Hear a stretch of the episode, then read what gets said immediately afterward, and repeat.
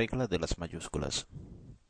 La acentuación gráfica de las letras mayúsculas no es opcional, sino obligatoria, y aplica a cualquier tipo de texto.